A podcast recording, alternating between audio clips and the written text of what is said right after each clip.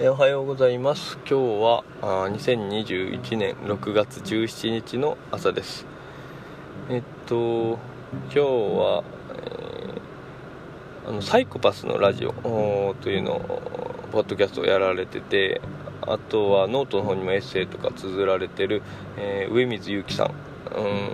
コテンラジオコミュニティですね。同じコテンラジオコミュニティの方で、えーとすごくあの興味深い人で、えー、お父さんちょっと注目してるんだけれども、うん、その人の、えーと、ノートを読んで思ったことに関してちょっと話したいなと思います。えっと、そのノートなんですけどもそのノートはあのサイコパス一問一答でしたかねあのその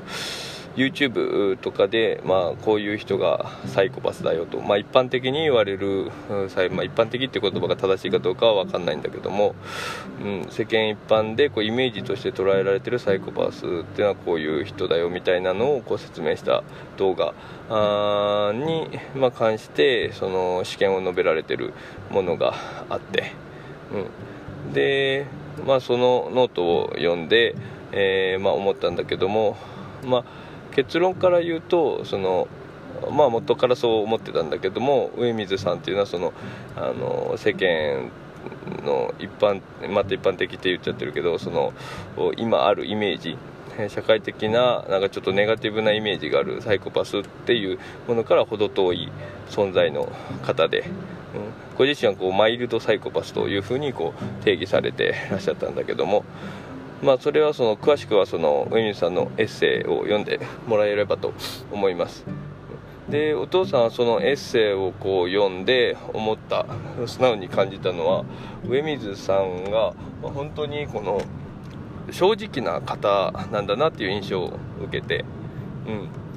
で、まあ、そういう意味でそういった気質っていうところがそのサイコパス性というかそういうところにつながってるんじゃないかなとも思いました。その一問一答の答えに関してあの内容に関してもその、まあ、誰しもそれこそ当てはまるんじゃないのと思えるような内容が、まあ、大半で、うん、でそれってなんだろうな。こう自分にいかにこう正直に、えー、入れるか。自分をどれだけ客観視して見つめてられるか。でそこが際立ってそのできてる。人っていうのがあの自分をこのサイコパスというふうに認識するに至るんじゃないかなというふうにこう思いました。まああくまでお父さんのこの一つの見方ではあるんだけれども。うん。まあ、例えばその一問一答の中にその、えー、何がいいかな。あの規制するとかっていう風なあ文言とかあったんだけど、まあ、それは、えーと、誰かにこう養ってもらうというか、うん。えー、金銭的にこう面倒見てもらうような、まあ、ニュアンスで書かれてたかと思うんだけども、まあ、それっていうのは別にその誰かそういう人があの存在するんであればあの全然 あのいいんじゃないかなというかあのお父さん的にはね。もしそういう人が仮に存在するんであれば全然その甘えさせてもらって、えーと、自分はこうやりたいことをやれてればそれが、まあ、一番あの自分にとってはその人生をこう生きる中でやりたいことだけに集中できるっていう意味ではいいと思うし、まあ、一種のこのベーシックインカム的な感じ、えー、だから、まあ、それはこう誰しもその思うことではないのかなと思うんだけども。でもこのなんか社会通念的にというか、まあ、そういうのは良くないとか、まあ、それこそ言葉のイメージっていうのがあるかもしれないけどそういうのは良くないとか、うん、そういうのがあって、えー、なんかあマイナスに捉えられるような言い方にも思えて、うんでまあ、それは一つの例だけど他のもまあ含めてなんかこう誰しもその自分に正直になった時にあのありうる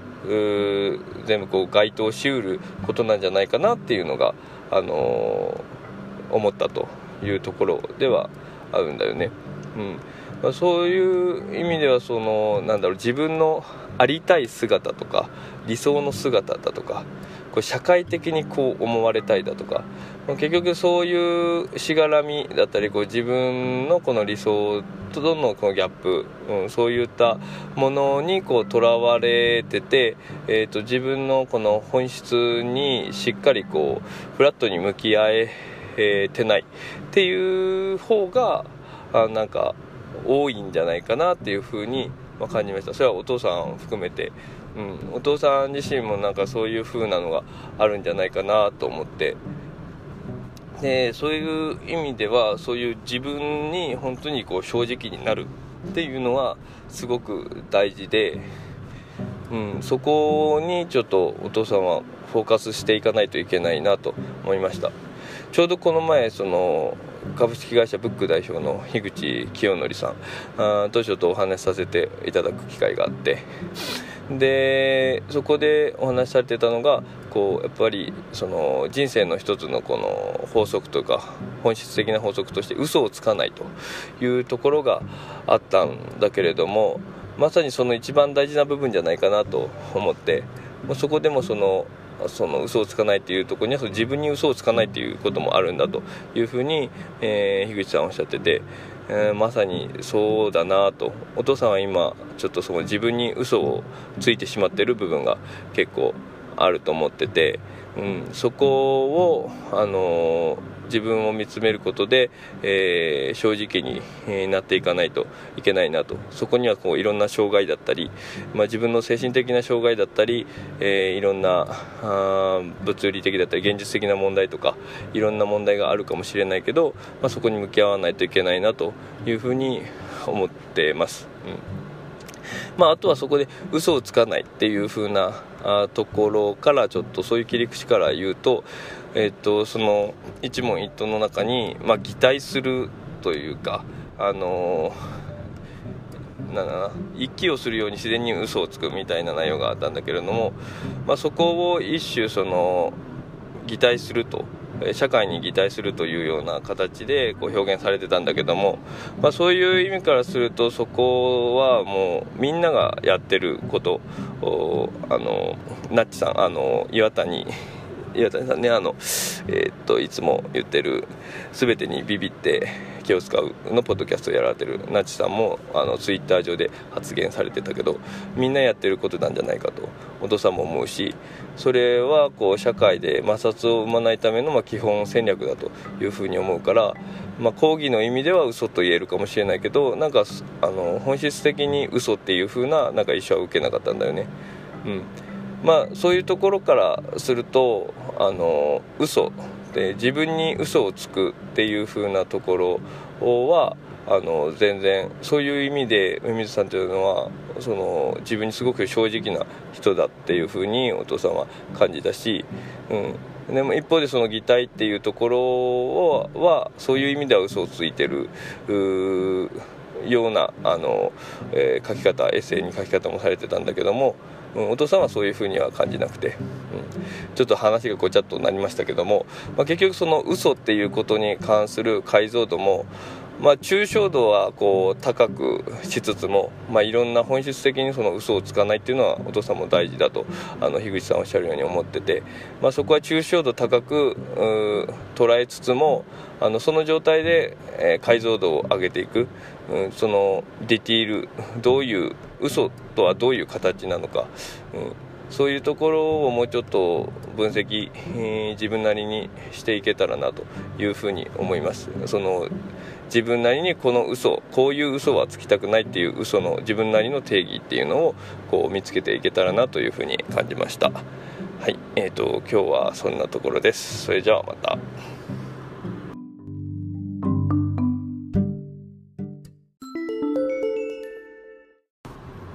えーと、追加です。今ちょっと聞き直して、えー、録音してるんだけども、えー、ちょっと誤解がないように言っておきたいんだけども、あのーえー、本編中で、えー、規制するとかっていうところで、まあ、本来的にこうみんなそうじゃないかみたいな話をしたと思うんだけども、あの実質だからそういう人がもしいたとして多分そのなんかこう生活とか金銭面に援助してくれる人がいたとして、えー、その人は何かしらそのまずそそういう人がそのそうしたいっていう思いを抱いてくれててその、うんそれがまだ前提だしで仮にそういうその思いがあったとしてそれを受け入れるとした時に本当にそのそこの金銭面的な話とかそういう自分にとってのメリットだけで、えー、っていう風な形でこう実際それだけでこう成り立つというかそれだけのこの関係性っていうのはあのお父さん的にはそのいいとは思いません。あのなんでそこをあのちょっと例にして言ったのはその、まあ、自分のその極端な話自分のその、えー、生きやすいような、楽に生きれるようなところにフォーカスした場合そういうことが言えるんじゃないかっていうことであの実際それそういうような状況に、えー、なった時に、えーと、実どういう風な関係性を築くかとか実際にそうするかとかっていうのは、えまたちょっと別問題かなというふうに、え思います。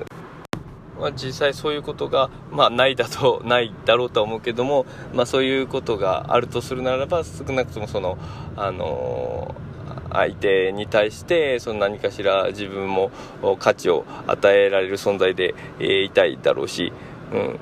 お互いにそれぞれ、えー、こう関係してる中で、えー、まあ、いろんな形の価値の交換というか、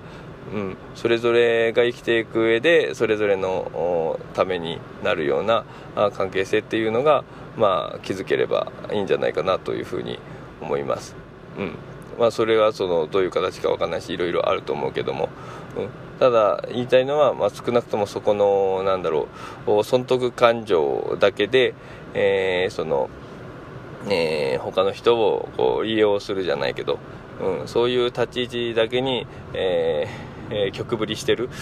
状態、えー、がいいと言ってるわけではないよということを一応補足しておきます。まあ、あの、分かってくれてるかとは思うんだけれども、あの、念のために、えっ、ー、と、録を残しておきます。えー、それでは。